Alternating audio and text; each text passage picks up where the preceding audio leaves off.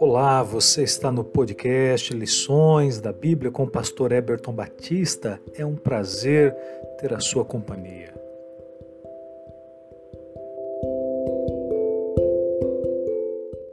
Lição 11: Ansiando por mais. Verso para memorizar. Ora, estas coisas se tornaram exemplos para nós, a fim de que não cobicemos as coisas más, como eles cobiçaram 1 Coríntios 10, 6. O Museu de Arte do Queens, em Nova York, abriga a maior maquete arquitetônica de uma cidade em todo o mundo, representando todos os edifícios de Nova York. Em uma escala de 1 a 1200, a maquete abrange quase 870 metros quadrados. Ela foi originalmente concluída em 1964 por 100 artesãos trabalharam mais de três anos para finalizar o projeto.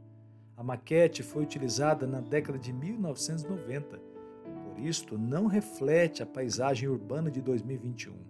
Ainda assim, é uma cópia incrivelmente complexa e detalhada da cidade original.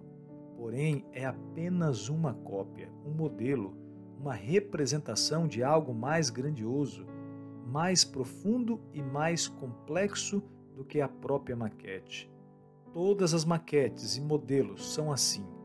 Eles não são os originais, mas funcionam como símbolos dos originais. Uma maquete nos ajuda a compreender a essência do original, mas jamais pode substituí-lo. Em vez disto, ela existe para ajudar as pessoas a entender do que se trata o original.